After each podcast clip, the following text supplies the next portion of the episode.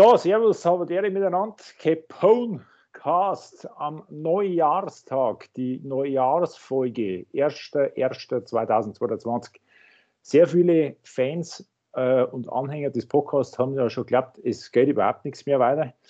Aber äh, der Evil und ich haben uns eine kleine Pause gegönnt und sind aber jetzt wieder zurück, hoffentlich regelmäßiger. Evil, bist du da? Ja, aber der sonst nice vom Evil äh, an dich, Tom, und äh, an die Welt da draußen. Okay. Ähm, ja, sehr gut, dass ähm, wieder funktioniert, zeitmäßig. Auch sehr gut, ähm, dass gleich zum äh, Neujahr funktioniert. Äh, Glaube ich, ist für die guten Vorsätze auf jeden Fall schon mal ein äh, fetter Punkt, dass wir schauen, dass wir da dranbleiben. Passt ja. Ja, der ist gerade dieses Jahr soll ja einiges besser werden, hofft man einmal. Und äh, was gibt es eigentlich Besseres, als dann mit einem richtigen, mit einem positiven äh, Musikpodcast zu starten? Und äh, ja, Heint kann man vielleicht schon gleich erwähnen, mit einer positiven Band äh, das Special herzulegen. Heute gibt es das kleine Iron Maiden Special, haben wir gesagt. Mhm. Also vielleicht an der Stelle, weil ähm, das ja schon mal, also Maiden äh, kommt ja jetzt so im, im Kontext ähm, Capone and the Prohibition Band ähm, nicht vor, bisher zumindest. Leider. Ja. Ähm, man, vielleicht können wir auch im Laufe des Podcasts sein, ähm, Anknüpfungspunkte finden, äh, wo Maiden unter, untergebracht werden könnte, oder wir finden Gründe, warum es bisher im Katalog von Capone and the Prohibition Band noch nicht auftauchen. Ja, das sollte man tatsächlich einmal machen, weil wir kommen ja aus einer Gegend äh, und da erinnerst du dich mit Sicherheit auch zurück, wenn man damals auf Partys gegangen ist und wollte als DJ möglichst erfolgreich oder möglichst beliebt sein, dann hat man sich an vier, maximal fünf Bands orientieren müssen. Ja. Und was anderes hat man eigentlich nicht auflegen wollen. Und das war Maiden, AC, ACDC, Manowar. Ja. Dann ist schon irgendwann eigentlich. Das, eigentlich, nochmal, mit denen ja. drei Bands hast du eigentlich diverse Partys eigentlich schon ganz gut bestreiten können, wenn man sagen. Ja, äh, richtig. Also wenn es nur ganz, wenn es ganz hochgegangen ist und wenn man Klick hat und es waren ein paar alte da, dann ist Priest nur dazu gekommen. Richtig, Priest, ja, stimmt, Priest, ja, genau. Dann ist Priest nur dazu gekommen. Das, aber das, äh, auf der einen Seite muss man ja sagen, also gut, wenn man sagt Priest und, und, und Maiden, meiner Meinung nach unantastbar. Also da braucht man gar nicht diskutieren, das sind einfach äh, Kultbands. Äh, da da gibt es nichts zum, zum Titeln dran. Mein gut, äh, Manowar, naja, die haben ihre Probleme gehabt, die haben ihre, da kannst du drüber streuen, äh, auch das Image der Band und so weiter. Äh, aber sagen wir einmal, große Klassikerbands ähm, waren eigentlich bei uns im, im heimatlichen Kreis schon hoch angesehen. Selbst ja. wenn natürlich äh, leider, muss man aber auch wieder sagen, auch wenn das jetzt ein bisschen negativ ist, aber es sind halt doch immer die gleichen Lieder gewesen, die gehört haben, hören, äh, gehört, äh, die die Leute hören wollten sozusagen. Ja. Ähm, also sie haben auch nicht weiter als über Run to the Hills ausgekocht, sage ich jetzt einfach einmal. Ja, Run to the Hills und also was, also was ich sofort mit Maiden in Verbindung bringe, ist immer das äh, Fear of the Dog Ding. Ja. Äh, also das war, das nehme ich jetzt gleich mal als, ähm, als Einstiegsstatement, weil das war die Platten, äh, wo ich ähm, aktiv mit Maiden äh, in Berührung gekommen bin oder weil ich das, weil mir die Platten erkauft habe und war mich dafür interessiert habe. Und das war äh, in früher Jugend, also zumindest ja. mein, früher meiner Jugendzeit. Ja. Und ist bei mir sofort nach ACDC gekommen. Also nachdem ich von der Existenz für ACDC gehört habe, mich damals mit der Live-CD eingedeckt habe. Ja. Also das, weil da gibt es ja das legendäre ACDC-Ding live at Donington und dazu zu der Tour damals hat es eine, eine Live-CD gegeben und irgendwann zu der Zeit Mauer 4 of the Dog rausgekommen sind. Mhm. Und äh, in der Schulklasse, wo ich damals unterwegs war, da war eben Maiden ziemlich angesagt. Ja, 82. Also die vier, äh, Entschuldigung, äh, Entschuldigung, 92. 92. Ja, wahrscheinlich war, also, ja, ich also direkt 92 das war auf jeden Fall wenig später, aber so, so ungefähr so aus der Richtung. Und ja. ich habe, also ich habe mal ein bisschen so gekramt, ähm, ähm, Number of the Beast, habe mhm. ich auf Kassetten gehabt, auf so Sampler-Kassetten, so Hard and Heavy Mix, mhm. wo, also wo praktisch so die grundlegenden Hard Rock und äh, frühen Metal-Dinger, also da war eben Breaking the Law war auf jeden Fall drauf, Paranoid, ja. Smoke on the Water und unter anderem Number of the Beast, wo ich aber eben, ich habe die Kassetten gehabt, aber ich habe keine, ähm, keine Tracklist dazu gehabt, äh, welches Lied jetzt für welche Band ist. Mhm. Und ich habe da bloß immer gewundert und mir gedacht, da kommt ja der ewig lange ähm, Gesprächsteil da am Anfang. Mhm. Äh, habe ich nie so richtig einordnen können, was soll das jetzt, weil ich mir immer gedacht habe, das ist doch kein Lied, wo man irgendwie springt. Also wenn ich das jetzt mal diesen, diesen Monolog da vorher äh, mit dabei haben Aber man muss natürlich sagen, also das war natürlich, also grob mit Number of the Beast, äh, 666 und so, das war natürlich in der Zeit, ähm, jetzt gerade so mal so vom, vom satanischen Aspekt her, glaube ich, schon ziemlich wichtig, um, um das Metal-Image irgendwie aufrechtzuerhalten. Aber ja, das war eben, also Number of the Beast habe ich kennt, ohne zu wissen, dass das wirklich vermeiden ist und aktiv in, ähm, in, in Maiden Diskografie und Maiden CDs bin ich mit äh, Fear of the Dark eingestiegen. Aha. Ja. Ja. Genau. Äh, was ich ehrlich gesagt jetzt, ja, ich glaube, bei mir war es tatsächlich nur, nur klassischer oder noch äh, mainstreamiger. Also ich glaube, bei mir war es wirklich das erste Mal, dass ich irgendwo live bei einer Coverband äh, Fear of the Dark gehört habe. Und mich vorher überhaupt nicht äh, für Melden interessiert habe, muss ich sagen. Also das war, glaube ich, mein, mein Approach sozusagen. Ähm, wobei, also ich, ich habe da nichts gewusst, äh, eigentlich auch von, der, von dieser extrem äh, langen Geschichte. Und das muss man ja schon einmal sagen. Also Maiden hat sich 75 gegründet.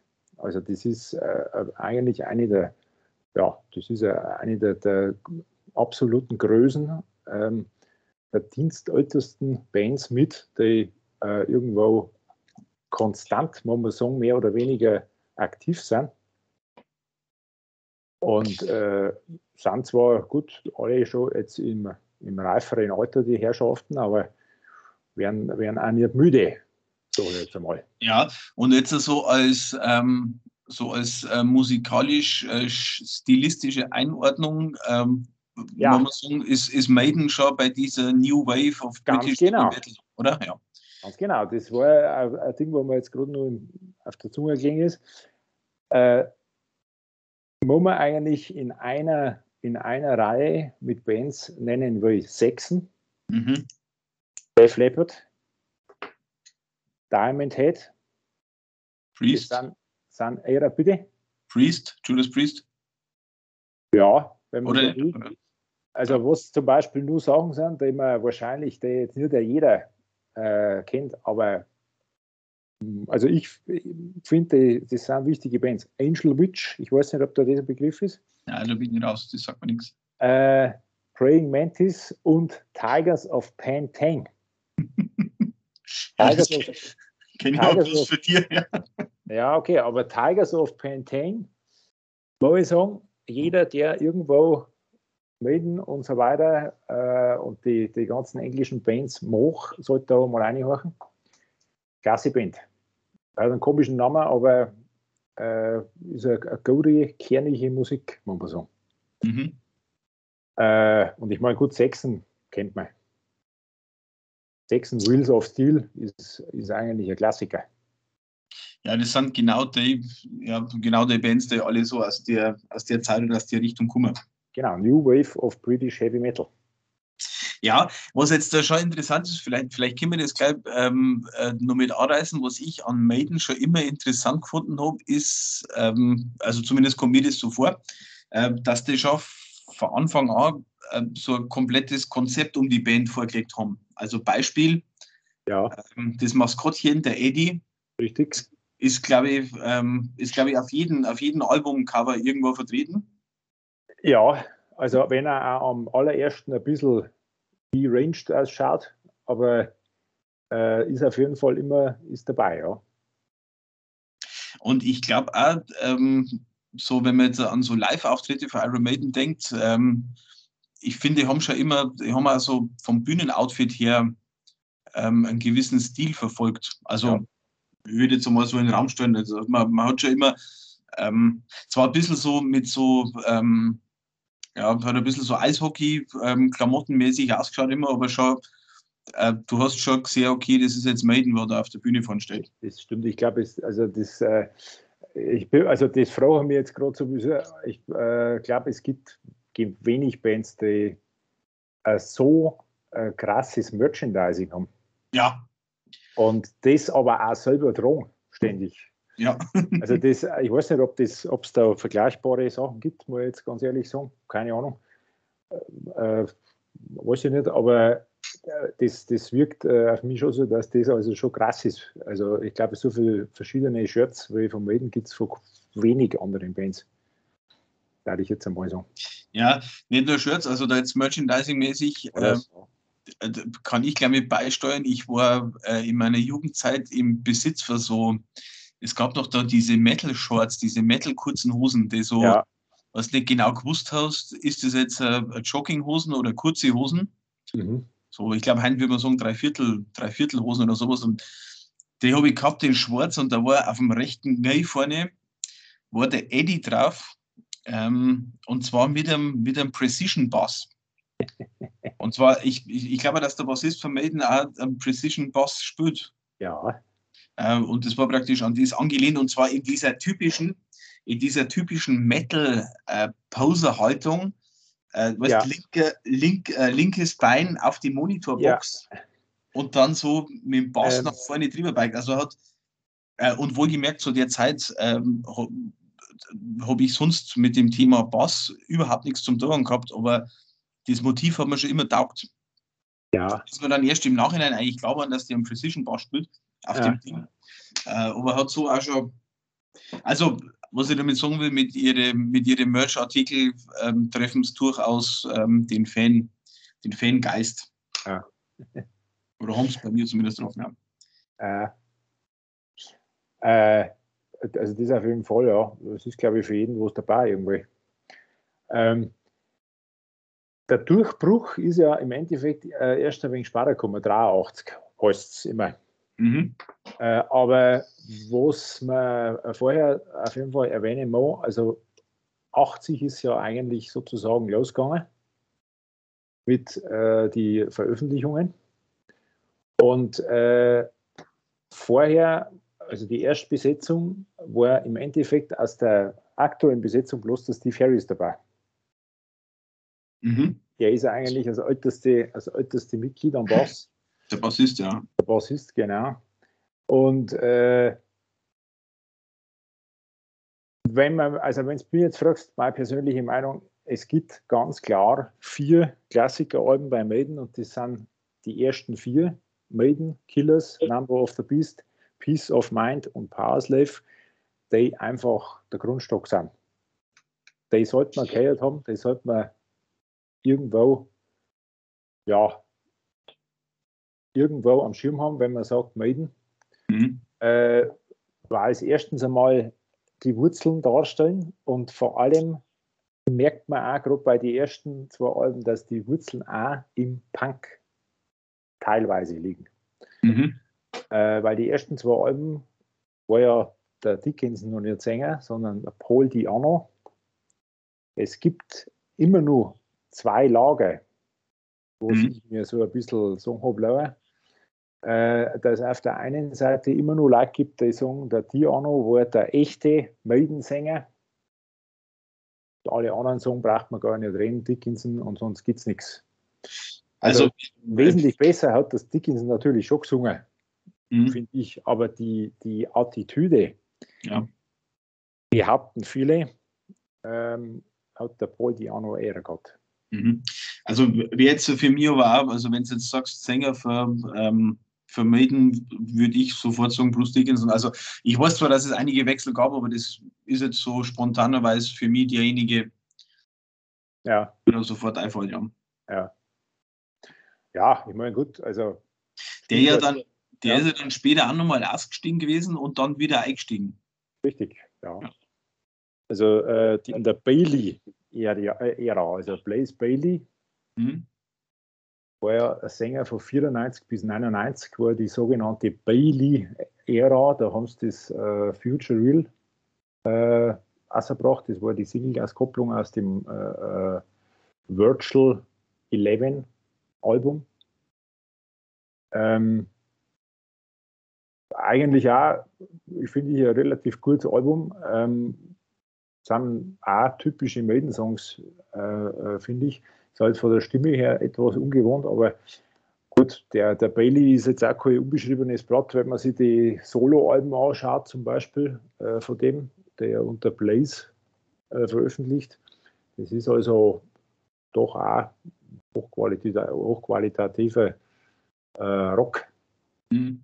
Den der macht. Also das, der braucht sich nicht verstecken. Ähm,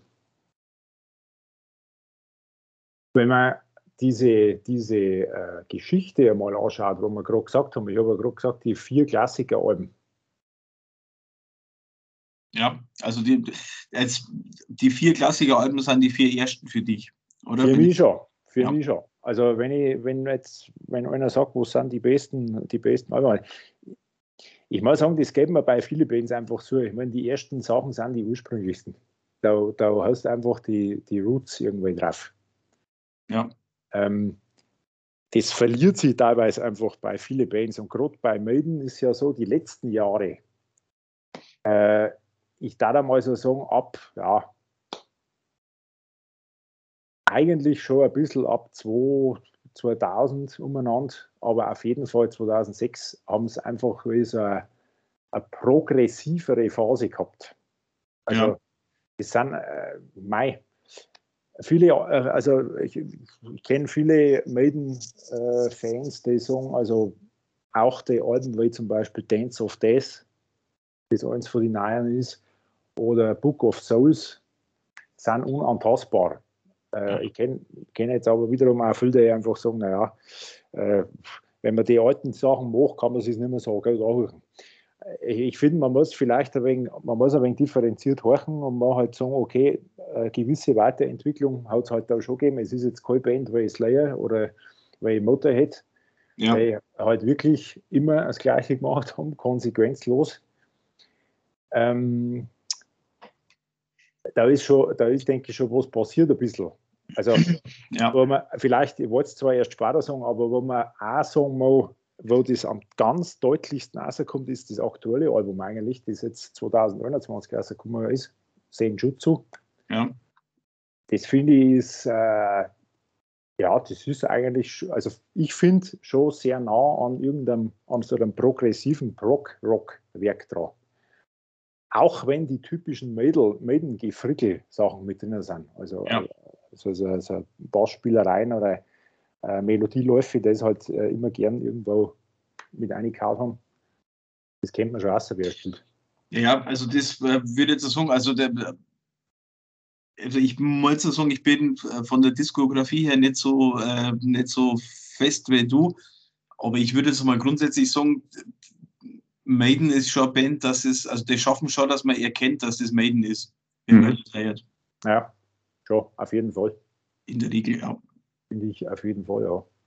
Also, was mir, weil du weißt, jetzt das gerade sagst, ähm, was, was mir unheimlich gefällt, auch, ist, dass Maiden, wenn du da die ganzen Texte anschaust oder wenn du da auch die Alben ein wenig anschaust und das, was halt alles, das Gesamtwerk sozusagen mhm. eigentlich, dass äh, auf der einen Seite historische Begebenheiten eine große Vorlage sind, äh, literarische auch also cineastische und eben aber auch musikalische Vorlagen. Mhm. So ein bisschen. Also zum Beispiel, ähm, es gibt, glaube ich, auf, ja, auf der Peace of Mind, der ja zu die, das ist die, die vierte gewesen, also 83.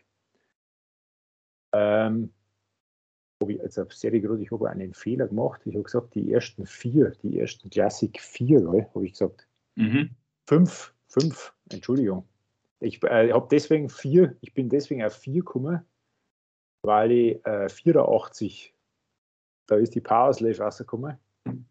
Äh, also 80, ich sag's einmal kurz, 80 Maiden, ja. 81 Killers, 82 Number of the Beast, 83 Peace of Mind und 84 Parsley. Ich habe die 80er habe ich nicht mitzählt. Also es sind tatsächlich, es sind fünf, fünf Alben, sind's. Korrigiere mich. Mhm. Ähm, also, das war jetzt mal ganz grundsätzlich, äh, ist jetzt für mich nicht verwunderlich, dass für dich die alten Sachen am besten sind. Ja, ja. Um nochmal einen kurzen Seitenhieb einzubauen, ja. Aber gut.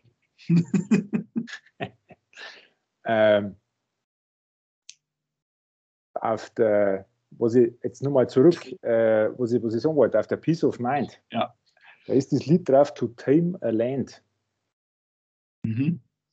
Das ist, soweit ich weiß, also da sind Teile dabei, Instrumentalteile in der zweiten Hälfte vom Lied, die von einem spanischen Komponisten ähm, inspiriert komponiert worden sind.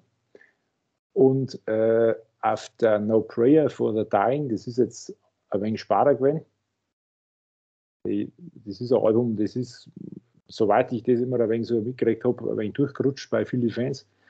Da ist das Lied Mother Russia drauf. Mhm. Und es gibt äh, aus der Filmmusik, ähm, mir fällt jetzt der Name nicht dazu von dem Film, aber da ist ein Lied, es gibt ein Lied, Erhebe dich, du russisches Volk. Das Was? ist von Prokofjew. Das möchte ich doch kennen dann. Äh, ja, sowieso. Du als alter Slavist musst das eigentlich drauf haben. Aber also Mother Russia, 90er Album No Prayer for the Dying, äh, basiert auf diesem, auf diesem Lied. Mhm. Nur weil man also eben, weil ich gesagt habe, musikalische Vorlagen, was ja erst einmal ein wenig komisch klingt. Ne? Also, ja, ja. Äh, und dann da ich gerne mal nur kurz herauspicken. Äh, cineastische Vorlagen. Äh, 82, Number of the Beast, ist ein Lied drauf, Children of the Damned. Mhm. Da gibt es einen britischen Horrorfilm, Children of the Damned von 63, die Kinder der Verdammten. Jawohl. Ein ziemlicher, ziemlicher Kultfilm, wo also ähm, eigentlich die, die Kinder praktisch als äh, äh, ja, also äh, interpretiert werden äh, als die gute oder reinere Form eines Menschen zum Beispiel. Aha, okay. Also, äh, ich habe den, den äh, selber noch nicht gesehen, aber habe ich schon öfters gehört. Dann äh, The Prisoner, After Number of the Beast, da gibt es auch eine britische Fernsehserie. Das ist ja auch, The Prisoner fängt ja auch mit so einem, ähm, mit, mit so einem Mono nein, Dialog ist das eigentlich, aber auf jeden Fall so äh, gesprochene Geschichte. Ja, und zwar jetzt pass auf, der, der Prisoner ist ja, der, das ist immer 60 bis 68, waren da 17 Episoden in einer Staffel. Äh, und diese Serie heißt im Original, oder im, im Original heißt auf Deutsch Nummer 6. Ach so. Und äh, und da hast du, ja. Die Hauptperson ist eben äh, irgendwo ein Agent oder sowas, glaube ich, der an einen abgelegenen Ort verschleppt wird und dort als Nummer 6 festgehalten wird. Jawohl. Und also. da kommt auch eben dieser, ähm, dieser äh, äh, der Dialog daher, äh, weil eben diese, diese Leute da dort sind, also irgendwie der Leiter von diesem Ort, der dann da irgendwie festhält, der ist dann die Nummer zwei und so weiter. Mhm. Und äh, interessanterweise, also daher kommen, die, kommen diese Nummerbezeichnungen da. Und dann gibt es nur einige Sachen, also äh, zum Beispiel das Album Somewhere in Time 86, wo zum Beispiel das absolute, also von den meisten Maiden-Fans, glaube ich, äh, Lieblingslied äh, ähm, Wasted Years drauf ist äh, Somewhere in Time, das Cover ist eindeutig vom Blade Runner, von dem Film Blade Runner inspiriert. Mhm. man muss sich mal anschauen, also da fallen einem, oder ich finde, ist, so, ist sofort irgendwie der, der Bezug da. Dann äh, der Wicker Man zum Beispiel auch, ist jetzt zwar ein wenig später, 2000, auf der Brave mhm. World, da gibt es eben auch den Film The Wicker Man mit Christopher ja. Lee. Äh, dann äh, The Mercenary ist auch auf Brave New World drauf, ist angelehnt an den Film Predator mit Arnold Schwarzenegger. Also meinst du, die haben vom, vom Songwriting her schon immer also, gewisse Verbindungen in Richtung. Ähm, ja, also wird, wird zumindest so äh, immer wieder interpretiert, sage ich jetzt einmal. Ich weiß jetzt nicht, ob sie das wirklich einmal selber so gesagt haben, aber es macht es ja auch, äh, finde ich nicht einmal, es macht es ja nicht uninteressant, wenn der Künstler das einfach offen lässt, sozusagen. Ja, ja, ja. Dann, äh, ich will bloß nur kurz auf die anderen zwei Sachen, auf die literarischen Vorlagen einmal eingehen. Äh, da bin ich ja gleich beim ersten Album, wo ein absoluter Klassiker drauf ist. Und ich kann mich erinnern, ich habe mal ein Live-Video gesehen. Da hat der Bruce Dickinson gesagt, jetzt kommt ein Lied, wem das hier gefällt, der soll bitte sofort sein Geld äh, wieder, wieder holen an der Kasse und soll schauen, dass er heimkommt, soll sich schleichen und braucht überhaupt nicht mehr kommen, weil dieses Lied ist Iron Maiden. Und ein anderes Lied sagt er, spielt jetzt für ihn auf diesem Konzert keine Rolle und das ist Phantom of the Opera. Aha. Ich meine, braucht jetzt brauchen wir jetzt nicht zu erzählen, äh, der Roman Phantom der ja. Oper. Ne? Ja, äh, dann zum Beispiel ähm, Flight of Icarus ist der, ja, der Flug des Icarus im Endeffekt die Vorlage zum Beispiel. Äh, dann, ähm, was, man, was man auch zum Beispiel in äh, Bezug bringen kann, äh, Bring Your Daughter to the Slaughter. Jawohl. Äh, interessanterweise. Das war, weiß ich auch noch, weil ich das Lied das erste Mal daheim geguckt habe, da haben meine Eltern komisch geschaut. Ja, komisch. Also das, gut, das ist auch ein pikanter Titel. Äh, da gibt es aber eben ein Gedicht, To His Coy Mistress. Das äh, ist das eine und dann ist, glaube ich, auch äh, Titellied vom Film geworden. Von irgendeinem, irgendeinem B-Movie. Was mhm. ich, jetzt, weiß ich jetzt ehrlich gesagt aber nicht mehr, wie der heißt. Ob das nicht sogar, jetzt warte mal, war, oder äh, war das nicht sogar irgendein Freddy Krüger-Film oder sowas? Freddy Krüger, da. Ähm. Aber ja, ich kenne den ja nicht, aber es war, glaube ich, einer von denen, da gibt es ja auch tausend verschiedene Teile. Ja. Ähm, aber irgendeiner von denen, glaube ich, da kommt das als, als äh, Titellied vor. Und, jetzt, was, was mir nur einfällt, äh, Sign of the Cross ist auf dem 95er Album X Factor drauf. Äh, das ist angelehnt an der Name der Rose. Mhm. Also ist hochinteressant, ja. finde ich. Und zuletzt, wenn ich nur schnell sagen darf, die historischen Begebenheiten äh, der Trooper. Ja. Auf der Peace of Mind 82, das war der militärisch sinnlose Angriff äh, von den Briten während des Krimkriegs. Dann äh, Run to the Hills, braucht man nicht reden.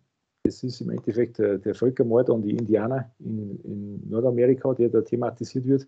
Dann gibt es auf der 81er Killers das Lied Genghis Khan. Dann haben wir äh, Ides of March, das ist auch auf der Killers drauf, das äh, behandelt den Todestag von äh, Julius Caesar. Dann, äh, es, ist, das ist, äh, es gibt einige Sachen, wo da, also zum Beispiel der Clansman, das ist auf, der, auf dem Album drauf, was wir mit Blaze Bailey gemacht haben. Da geht es im Endeffekt äh, offensichtlich auch um die Parallelen zu Braveheart ein bisschen. Also William Wallace äh, Schotten, Thematik und so weiter. Ja, ich, ich, ich schreibe jetzt gerade schon die ganze Zeit mit. Ich denke mir gerade, das wäre fast, ähm, das fast Material für, für eigene Abhandlung, dass man Maiden-Lieder in historischen äh, ja. Kontext stellt, welche, welche Maiden-Lieder spielen wann. Und äh, vielleicht gibt es da ein Muster dahinter. Vielleicht sollten wir das irgendwann noch rausfinden. Ja, das ist richtig, ja. ja. Das ist ja schon. Ähm, Ja, also ein interessanter Ritt durch äh, Literatur und äh, Geschichte. Ja, vielleicht machen wir wirklich nochmal ein zweites, ein zweites, äh, einen zweiten Teil machen, aber äh, ich glaube, gut, das liegt jetzt natürlich auch an dem Gesamtwerk Maiden, da kannst du aufhängen drauf. Jetzt pass auf, mir ist gerade was aufgefallen, weil du bist jetzt so ziemlich schnell zwischen die Platten hin und her gesprungen, aber wir waren ja gerade bei Number of the Beast. Ja. Und jetzt, also ähm, ein völlig anderes Thema, aber das erste Lied, Invaders. Ja. Jetzt, fällt dir da was ein dazu? Ich weiß, was du, was du jetzt sagen willst, ja. Und ich bin mir sicher, dass die Band wirklich an diese, äh, an dieses Lied äh, sagen wir einmal, äh, angelehnt ist. Angelehnt also ist, ja. Ja, genau. Also die, die, die, Geschichte, die Geschichte ist die, ähm, Invaders war ähm, eine Cover-Rock-Band in der Nordoberpfalz, die ihren, ihren Proberaum in einem alten, wahrscheinlich, jetzt weiß ich, ich glaube in einem alten Seilstuhl. Äh, ja, ich glaube schon, dass dieser alte Stuhl war. Da bin ich selber schon mit der Gitarre drin gesehen. Ja, schau her. Ähm, Genau, ich weiß jetzt bloß, also Invaders war eine Zeit lang, ähm, die haben aber dann anders geheißen. Ich weiß bloß, also jetzt äh, bitte korrigiere mich, wenn ich falsch liege. Ich glaube, der Köllermeier Alex am Bass. Ja. Und eine absolute äh, Ikone. Und der Schädelschorsch hat Gedanken gespielt, wenn richtig. ich mich recht entsinne. Ja, ja. ja, richtig, richtig. Mir hat tatsächlich der, der Köllermeier selber schon einmal äh, oder damals auch die Besetzung äh, mitgeteilt, weil ich, ich habe da mit ihm schon mal drüber geredet, aber das war im Endeffekt auch schon, nachdem die Band eigentlich schon immer existiert hat. Äh, ich habe aber die anderen Leute nicht kennt. Also, aber das war äh, im Endeffekt, es war ein Metal, eine Metal-Cover-Band. Ja. Die eigentlich schon gute, gute Klassiker im Programm gehabt hat. Und äh, ja, soweit ich weiß, war die, äh, die Namensgebung aufgrund des Lieds Invaders von, von Maiden. Ja. Einige Parallelen, einige Verbindungen. Richtig, richtig. Was man vielleicht gleich mal jetzt, weil ich meine, du bist der Bassist, bist ein, ein Bass-Enthusiast. Äh, äh, es gibt ja, glaube ich, wenige Bands, wo also dieses Merkmal so heraussticht wie der Bassist. Mhm. Äh, und zwar einfach der Bassklang und das Bassspiel äh, vom Steve Harris bei Maiden. Ja, also ist, durch, ist durchaus ein Thema. Und also, ja. da, gleich, also was, was halt schon charakteristisch ist ähm, bei bestimmten Aufnahmen, ist eben ähm, ein ziemliches ähm, Klackern vom Bass. Ja. Also wenn man einfach hört, die, die Seiten schnarren oder klacken am, am Holz wieder an. Mhm. Äh, da gingen die Meinungen auseinander. Also ich bin, mir gefällt es überhaupt nicht, muss ich ganz ehrlich sagen. Ich finde aber, es gibt große Unterschiede, ob man jetzt äh, äh Live-Aufnahmen oder Studioaufnahmen ver, vermelden hört. Ähm, aber bei den Aufnahmen, bei denen eben dieses Klackern so extrem ist, ähm, also ich finde es, also da, da geht für mich ein bisschen das Bassmäßige verloren, aber okay. ja. Ich muss sagen, ich, also mir gefällt es, muss ich wirklich sagen. Also ich bin grundsätzlich schon immer ein Fan davon gewesen, wenn bei einem Bass die Höhen schön knackig mhm. und, und auch, ich da sage jetzt einmal, so ein richtig, wenn so feucht rauskommen. Also richtig schnauzend. Hat mir schon immer gefallen. Mhm. Ja, das, das ist da auf jeden Fall. Ja, also deswegen äh, finde ich, also das, das ist was, das hat mich schon immer angesprochen. Ich meine, man muss halt sagen, der Bass spielt einfach schon eine relativ hohe Rolle beim Reden. Ja. Äh, äh, macht er auch viel Intros, also der, zum Beispiel der Evil Dead Man 2 oder sowas. Auch bei, beim, beim absolut Mainstream-Stickel Fear of the Dark ist ja im ja. Endeffekt auch der Bass eine zentrale Rolle. Ja. Also Und, ist absolut für, für Wiedererkennung ja, ja. absolut wichtig, ja. Ja, ja finde ich schon. Und äh, der Harris spielt ja auch denke, dass das immer nur stimmt, alles ohne Plektrum. Ähm, kann jetzt nicht, weiß ich nicht, aber ähm, möglich, ja. Also soweit ich weiß, das ist auch mit die Besonderheit, glaube ich, dass er wirklich erstens saumäßig schnell spielt. Ja. Und vor allem auch diese Galoppier-Sachen. Ja. Aber das auch wirklich ohne Plektrum. Ja, das ist natürlich schon, ähm, das stimmt. Also das, äh, ich glaube, bei manchen Dingen klingt es wirklich so, wenn es ein Plektrum wäre. Ja. Äh, und ist wäre sicherlich wahrscheinlich für die Geschwindigkeit her dann auch einfacher zu spielen. Ja, ja. da brauchst du schon Fingerkuppen, glaube ich. Ja, und der ist jetzt halt dann, also wenn das jetzt so richtig überblicke, ist der praktisch der einzige, der immer dabei war, oder? Also ja, ich äh, habe tatsächlich, ich habe mir gerade die Timeline äh, nochmal äh, hergeholt. Mhm. Und da geht ein, ein Steve Harris, sei, seine Linie geht da komplett durch. Da sieht man es mal wieder, die Bassisten, die Bassisten, die Bassisten sind, sind, einfach die, die, die Konstanten. Ja, oder, ja. ja, oder einfach nicht aufgeben.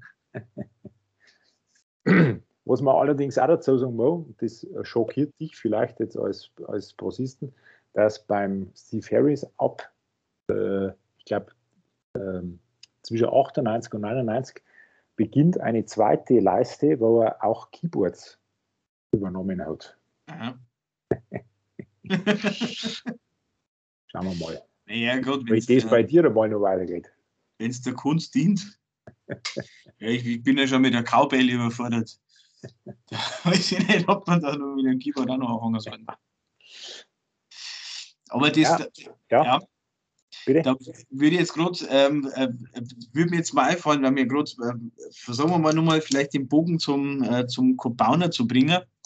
Äh, wenn's du dir was wünschen äh, darfst, was hättest du, ähm, hättest du ein Maiden-Lied, was sagst, jawohl, das ist ein Lied, das müssen mal Capone-mäßig äh, in Angriff genommen werden und gespielt werden. Jetzt einmal äh, unabhängig von musikalischen Fähigkeiten.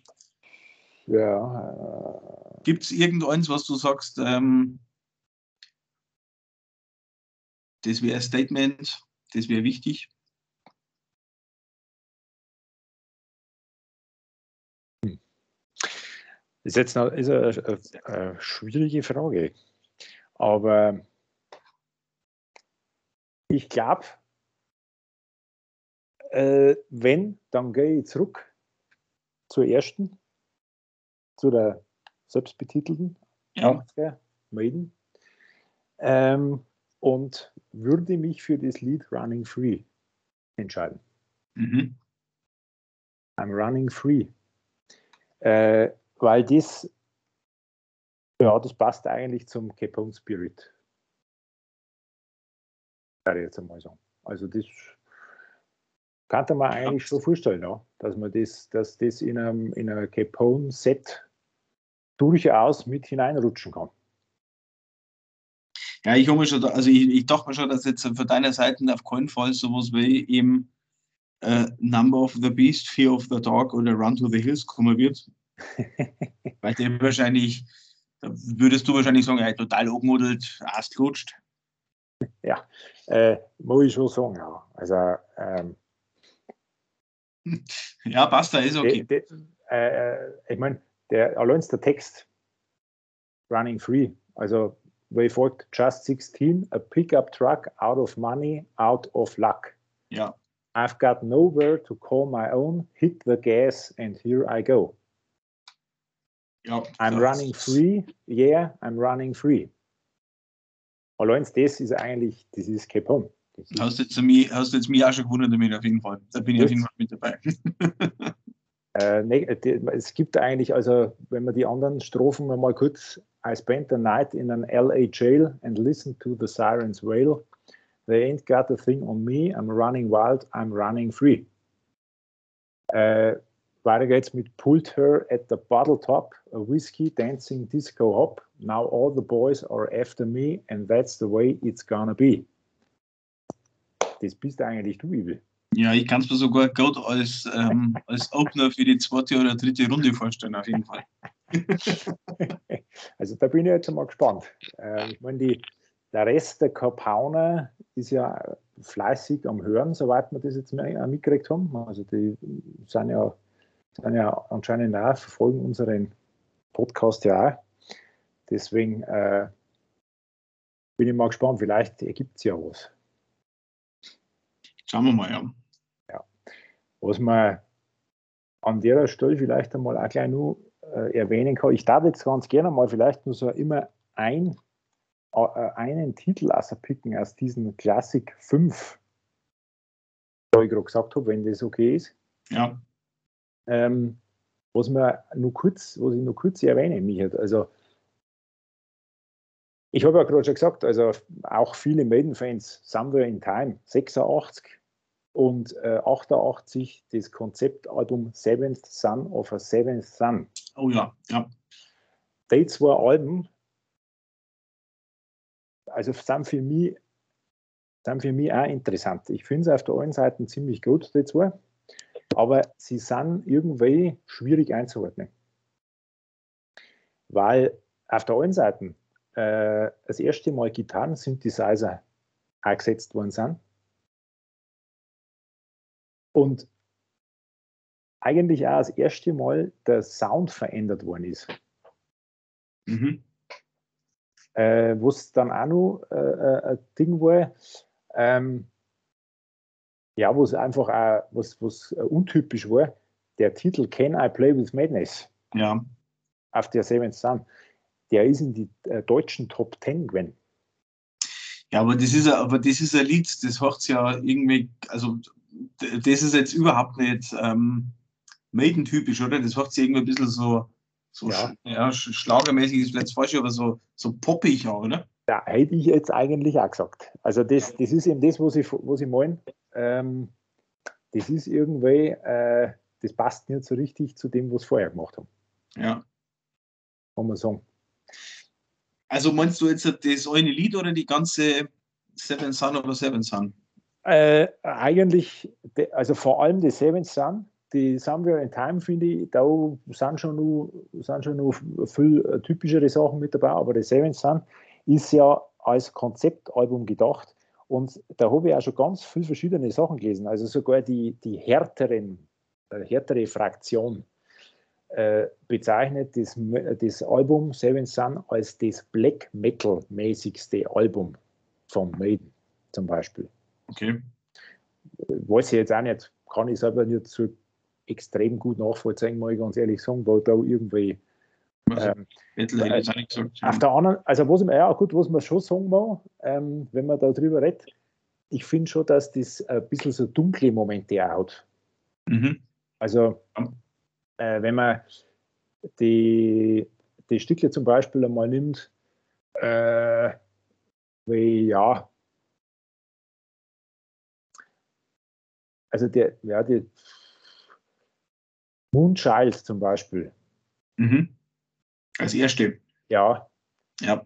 Äh, oder der Titel Seven Sun of a Seven Sun selber zum Beispiel, der Clairvoyant zum Beispiel, die sind, die sind schon irgendwie äh, ja, sind ein bisschen, ein bisschen dunklere Songs, wenn man das jetzt einmal so sagen darf. Ja. Aber eben halt auch ein bisschen mehr experimentell. Ich weiß nicht, vielleicht sind es wirklich die Blaupause dann gewesen für die sogenannte progressive Ära dann später. Keine Ahnung. Aber das ist jetzt einfach bloß eine persönliche Meinung. Mhm. Ja, also Seven Sun über Seven Sun ähm, habe ich auch als CD ähm, umeinander liegen und war auch eine von den CDs, wo man da ziemlich, äh, ziemlich frisch gekauft haben. Mhm. Interessant übrigens da beim letzten Lied, Only the Good are Young, mhm. ähm, der Refrain, Only the good are young, but the evil seems to live forever. Ja. das ist ja definitiv so.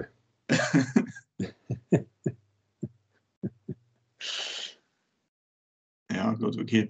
Gut, mit Evil und Heavy Metal haben wir es jetzt relativ leicht. Äh ja, ja, das ist richtig. Also, was übrigens auch natürlich eine, Sache ist, die sollte man gar nicht unterschlagen. Äh, Stichwort Add Force One. Oh ja, genau, stimmt. Also, ähm, ja, das ist genau, das ist wichtig. Wenn wir jetzt nochmal so die, die, die Charaktere nehmen, ja. ähm, also du meinst jetzt, dass eben der Bruce Dickinson ähm, einen Pilotenschein hat, ich glaube, also Verkehrs, für Verkehrsflugzeuge. Ja, erstens das. das ja. Äh, und äh, der äh, Dickinson hat ja äh, mittlerweile eine Aviation äh, Firma. Also der hat ein, ein Unternehmen, das, glaube ich, Flugzeugreparaturen durchführt und so Sachen. Ja, also das, man, das kennt man ja von äh, von Bildern, dass dann, dass dann der Bruce Dickinson irgendwo aus einem, aus einem Flugzeugcockpit außer winkt. Ähm, mhm.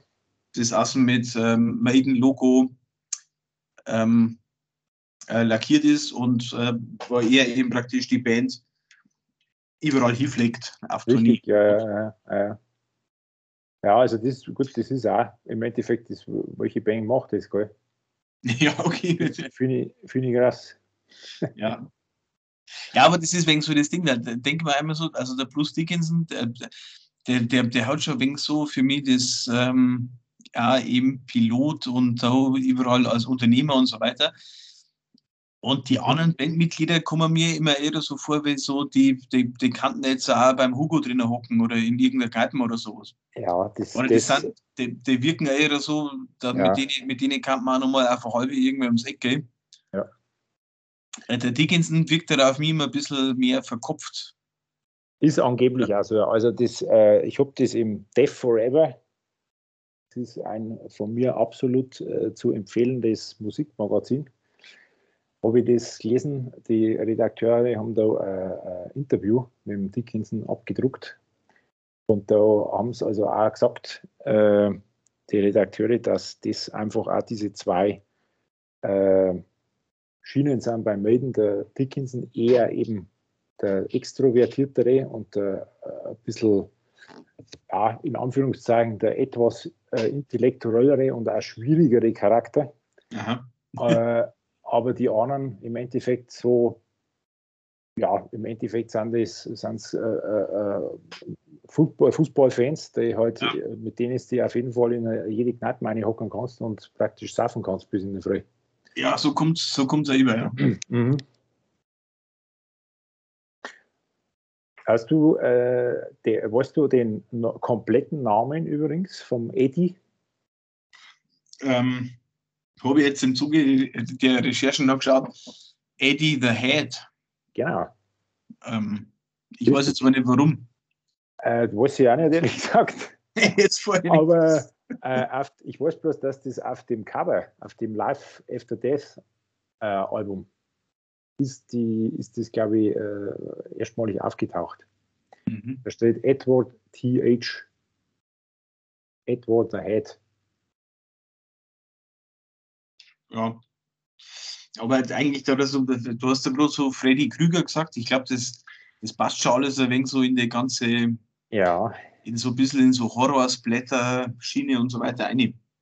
Das äh, kann man so sagen, ja. Ich glaube, also kann man vielleicht oder mutmaßen, ähm, ob das, das vielleicht irgendwann eine Vorlage war. Kann sein, ja. Es hat ja übrigens auch, äh, ich glaube, bin ja allerdings auch überfragt, wann das war, aber ich glaube, um die 40 Jahre, also ähm, mal rechnen,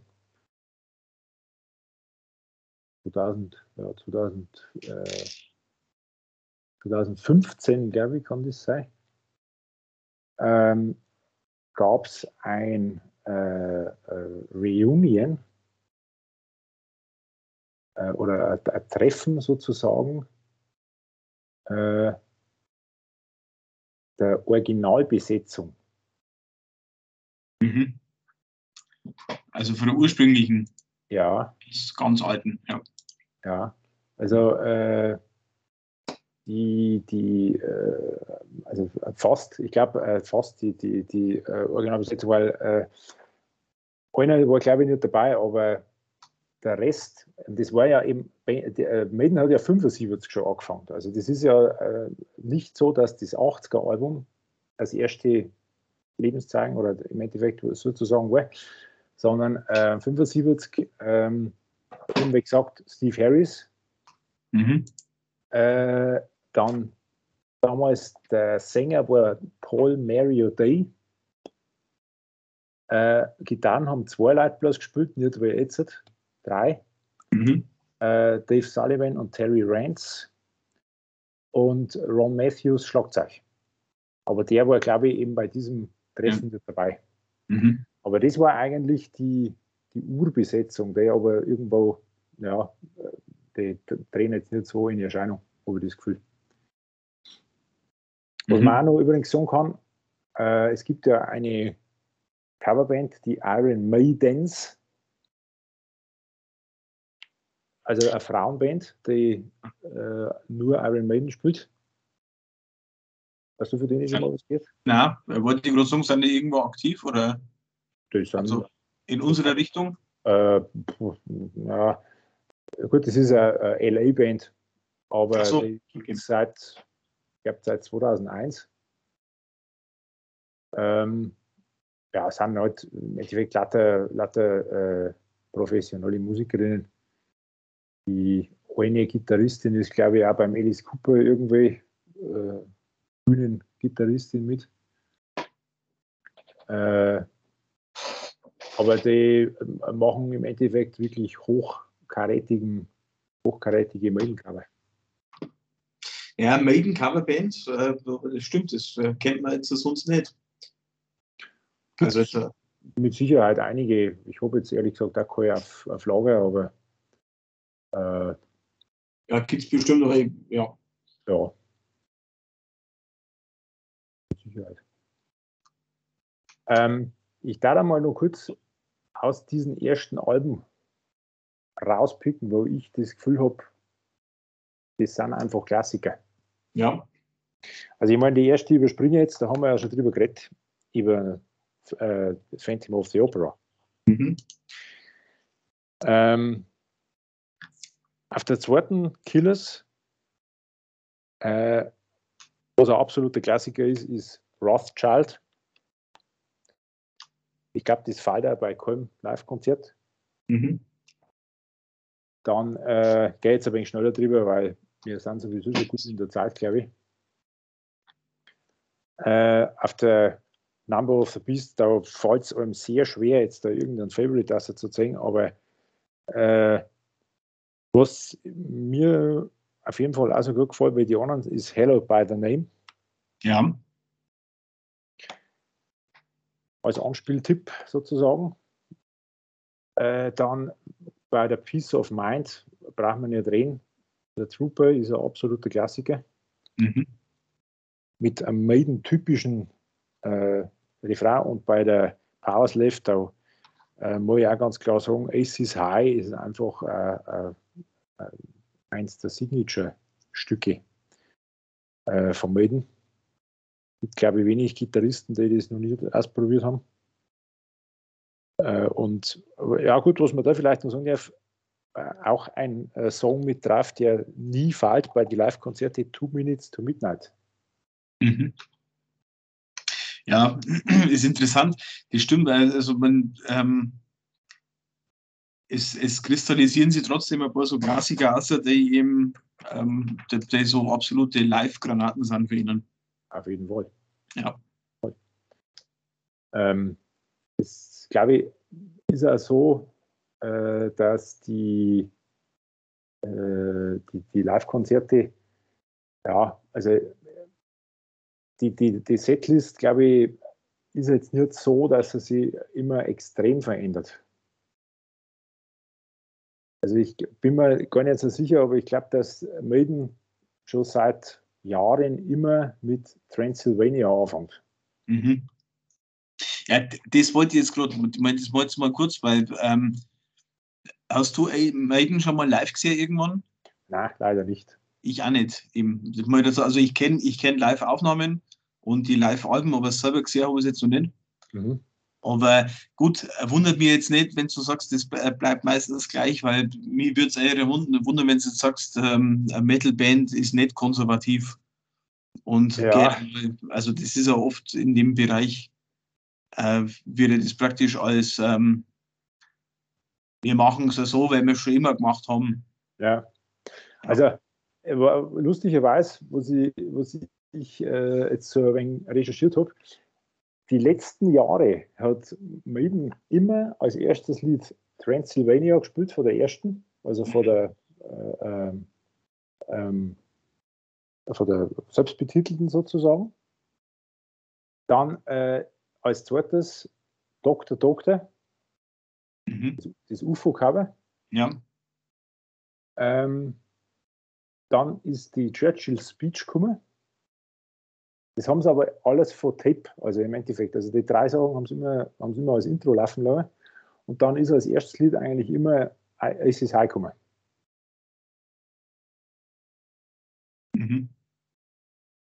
Und dann eigentlich Latte, ja, erst einmal Latte Alte. Es ist High, Where Eagle is There, Two Minutes to Midnight.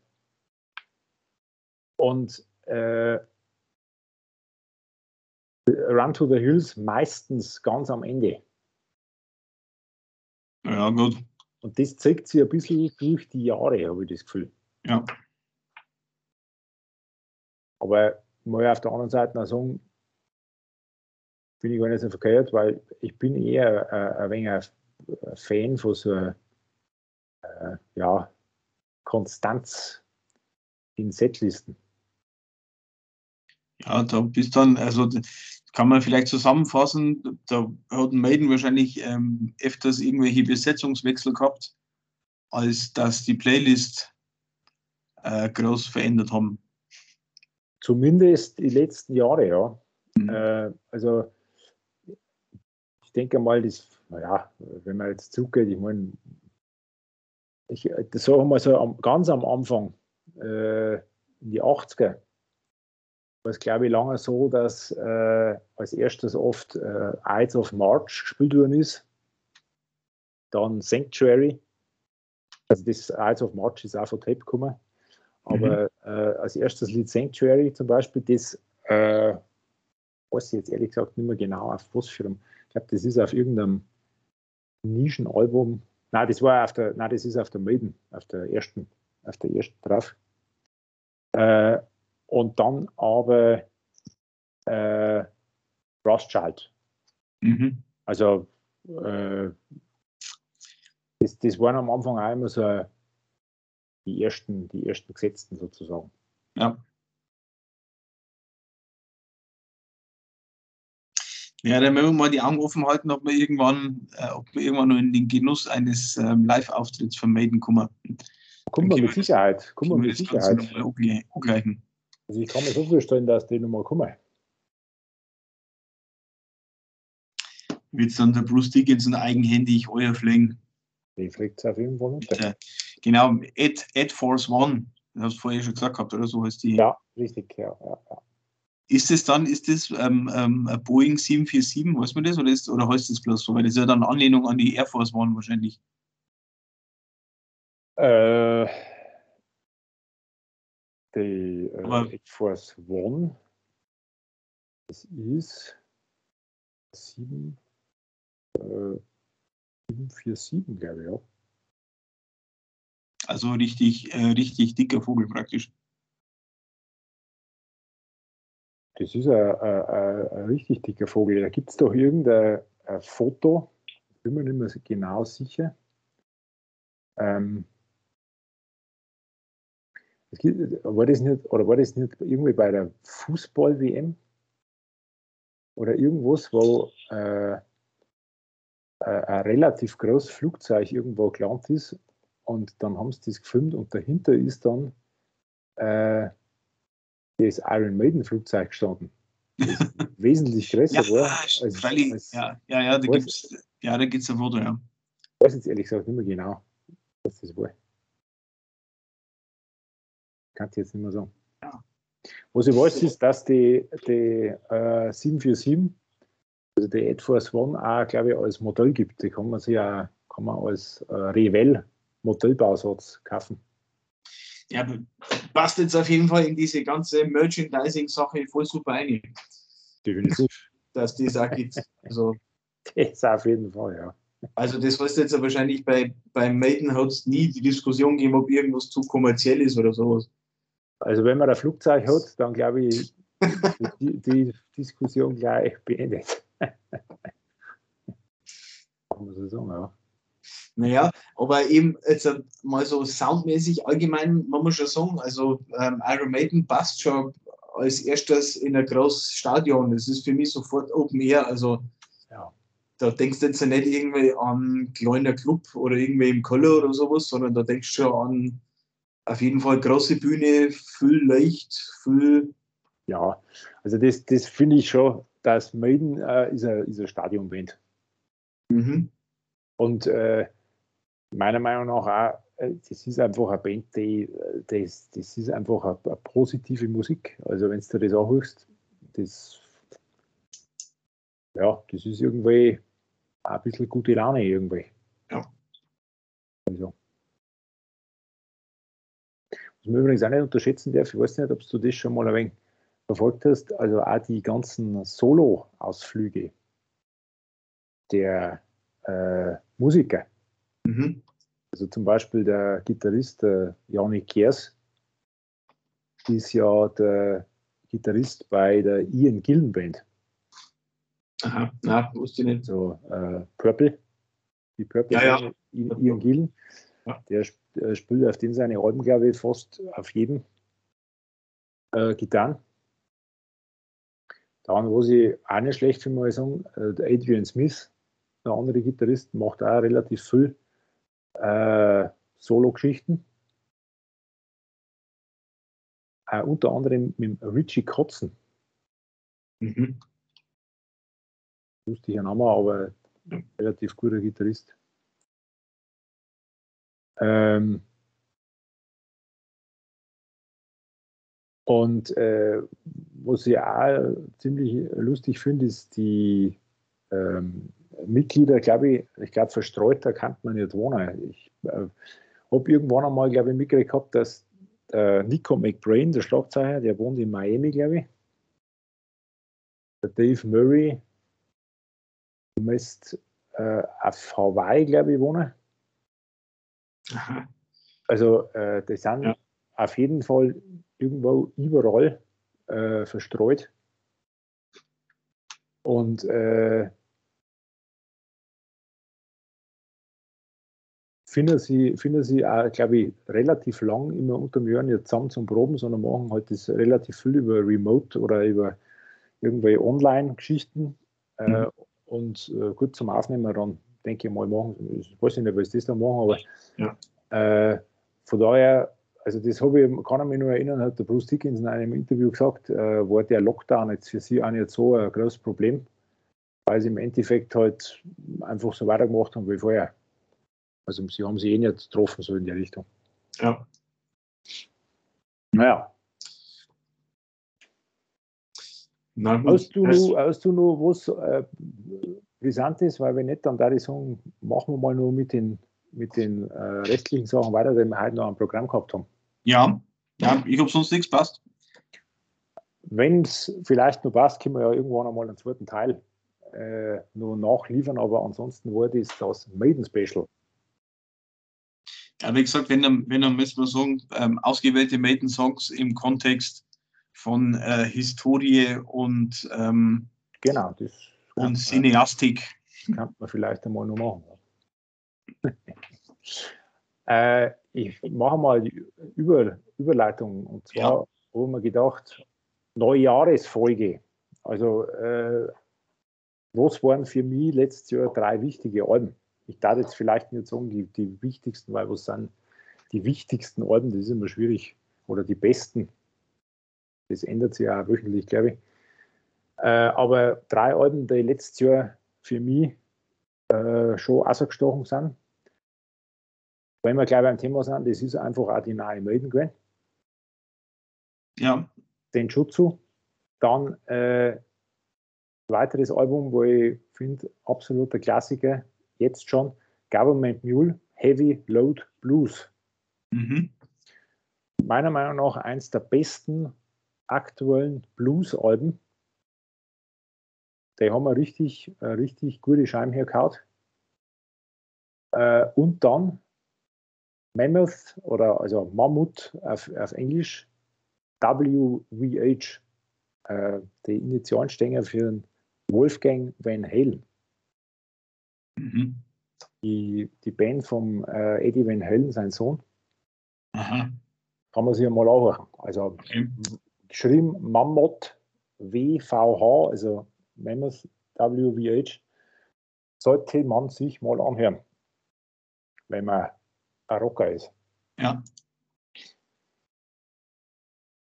Und äh, was ich nur auf meinem Plan habe, sind äh, ein paar wichtige Musiker, die letztes Jahr gestorben sind. Ja, das waren Das einige. sind nämlich, ja, da sind einige und auch wirklich äh, Hochkaräter. Also angefangen vielleicht mit einem eher Unbekannten und zwar war am 29. August Ron Baschi, war der Schlagzeuger von Iron Butterfly, Mhm. in der Garda da wieder. Ja, Dann äh, am 21. August Don Everly, Everly Brothers.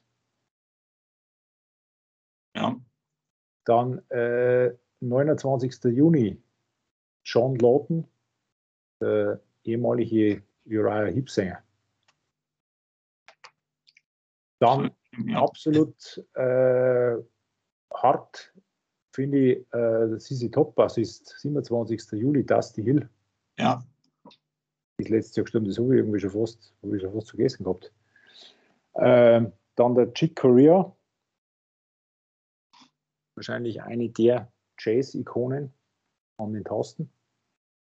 Und dann nicht zu vergessen, mit 80 Jahren am 24. August natürlich Charlie Watts.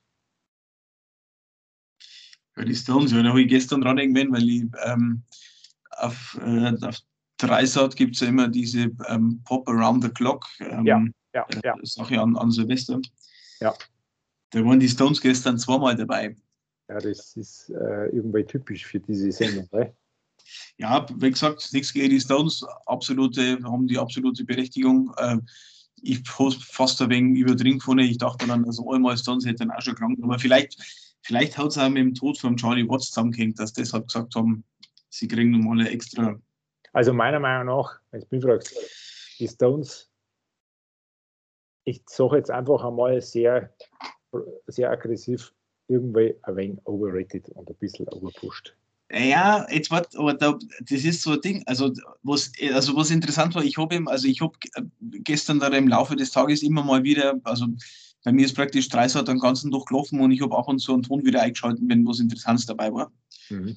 Äh, und da war dann eben, also das erste Konzert für die Stones war eins, wo jetzt äh, noch nicht so, noch nicht so alt war. Und da hat man echt gedacht, so, hey, leck mir am Arsch, strand dich auf. Und es war richtig, also war richtig Bluesrock-mäßig und ähm, passt. Und das zweite, jetzt, ich, ich weiß es nicht, aber weißt du nicht mal nachschauen, auf jeden Fall das zweite Konzert, das umgekommen ist, Ja. das war älter, so also gefühlt so irgendwann aus die 90er oder Ende der 90er. Aha. Und wenn ich das angeschaut habe, haben wir gedacht, das sind aber alte Knacker. Da war der, der Ronnie Wood, der Ronnie Ja. Wood, der schaut aus, wie wenn sie dann, also wie wenn sie dann gerade aus der Kneipen ausgezogen hätten. Und also wirklich total fertig. Und also im Gegensatz dazu schaust Heinz so doch viel frischer und viel besser aus. Und Ja. auch vor allem, vor allem als, ähm, als, als Bühnenacting, also wenn sie sich bewegen und so weiter, da denkst echt, also vor 20 Jahren, okay, die werden sie jetzt einen Ball holen und äh, wenn das nur von der Bühne euer schafft, dann wird es ihn gleich hinhauen, dann ist er roh. Okay, Also bis auf den Mick Jagger. Der Mick Jagger ist immer, der ist immer fit und gockelt immer umeinander und so weiter, das ist eh klar. ja. Aber jetzt speziell eben die Kandidaten Ronnie Wood und äh, Keith Richards. Ich mein, Ja. Keith Richards ist sowieso nochmal eine eigene Geschichte. Ja. Aber das ist mir aufgefallen, also die, ähm, die haben, glaube ich, vor 20 Jahren fertig ausgeschaut, wie es heute ausschaut. Das ist ja ja. Und die Musik ist also aber heute doch also auch besser. Also das war eben vor 20 Jahren hast du auch so gemerkt, so okay, das ist äh, ja pff. also war nicht, war nicht das ähm, nicht das Blues Rockige, was die Stones sonst so mit drin haben. Mhm. Ja, also war auf jeden Fall interessant anzuschauen. Ich habe das doch gehabt, also zweimal Stones, da hätten es vielleicht auch irgendeine andere Band nochmal bringen können, aber kann vielleicht auch da mit dem Tod von Charlie Watts zusammengehängt haben, dass sie gesagt haben, die kriegen nochmal ein extra, Ja. ein extra Slot. Okay. Ja, du, wer, wer auch noch gestorben ist letztes Jahr, ähm, das, der, der Godfather of, ähm, of Reggae Dub, äh, Lee Ja. Scratch Perry. Richtig. Stimmt. Ähm, also meistens fallen einem nicht so, oder fällt einem nicht sofort was dazu ein, was fast jeder kennt, ist äh, für The Prodigy gibt es so einen Remix, ähm, die nennen das dann Out of Space. Aha. Und ähm, im Original heißt es, glaube ich, Chase the Devil. Okay. Das, das kennt man auf jeden Fall. Und ansonsten äh, wurde er aber, glaube ich, bei sämtlichen Reggae und dann auch ähm, so am Punkrock-Anfängen als Producer mit dabei. Ja. Ja. Habe ich, hab ich jetzt nicht so am Schirm, muss ich sagen, aber der Name sagt mir auf jeden Fall was. Also, das ist, glaube ich, eher der Teil, Teil Richtung. Ich, ich glaube, für den kennt man meiner Sachen, ohne zu wissen, dass der da sein Ja. Finger mit im Spiel gehabt hat. Das glaube ich gut. Das glaube ich Ja. ja. Was mir am Schluss noch einfällt, weil wir es immer wieder mal gebracht haben und weil er eigentlich einer unserer Heroen ist, äh, der, der sowieso den größten Output, glaube ich, aller Zeiten hat. Der Neil Young hat wieder ein Crazy Horse Album rausgebracht. Mhm, stimmt, genau. Barn. Äh, hast das du schon gehört? Äh, ich habe es einmal durchlaufen lassen, ja. Äh, also, beziehungsweise, ja, es ist, muss man sagen, es ist nebenbei einmal gelaufen. Ähm, ich meine, es ist immer ein wenig schwierig, äh, finde ich, äh, wenn du ein neues Neil Young Album irgendwie anhörst, ähm, was kommt jetzt auf die zu? Mhm. Also ähm, es gibt jetzt viele Leute, die äh, äh, sagen, ja, enttäuschend. Ähm, oder, oder ja, irgendwie so, so will und kann jetzt ich jetzt einfach einmal. Dazu, ähm, Aber ja, ich finde grundsätzlich, es ist halt so, das ist aber halt einfach, das ist, das ist der Young. Also das ist äh, auch die Geschichte jetzt da, ähm, wo, dieses Soloalbum, wo er also ja äh, absichtlich durch irgendeinen Telefonhörer ja. äh, irgendwie aufgenommen hat. Ähm, das sind so Dinge, das ist halt, das ist halt einfach der Young. ja, Äh, also du musst auf alles gefasst sein. Aber Ja.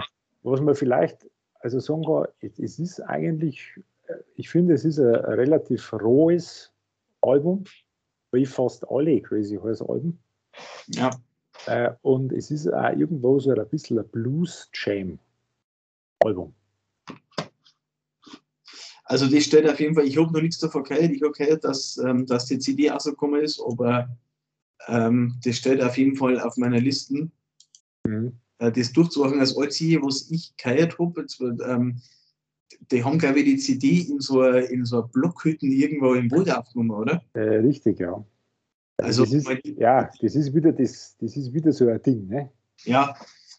Aber da würde ich dann sagen, also das, das finde ich, das ist schon so Young-typisch. Ja. Äh, auf jeden Fall. Ja. Das ist auf jeden Fall typisch. Ähm, und ich meine, ja, das, das muss, ich sage jetzt einfach, das muss mir. Ja. Ähm, Ja, das gehört, da bin Du ich mal hast- gespannt. ja, Ich kann- es mir schon vorstellen, weil äh, wenn man jetzt so andere, so andere Sachen für ihn kennt, äh, da weiß man schon, der scheißt sich da jetzt nicht viel drum, ob da jetzt äh, ob da irgendwelche Kritiker sagen, das ist gut oder das ist schlecht. Ich glaube, der nimmt es einfach aus und haut's, äh, nimmt's auf und haut es aus.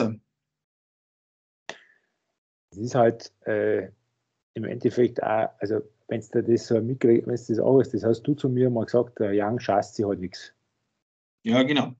Den sei Gitarren horcht sie halt an. Ja, dass alles aus ist.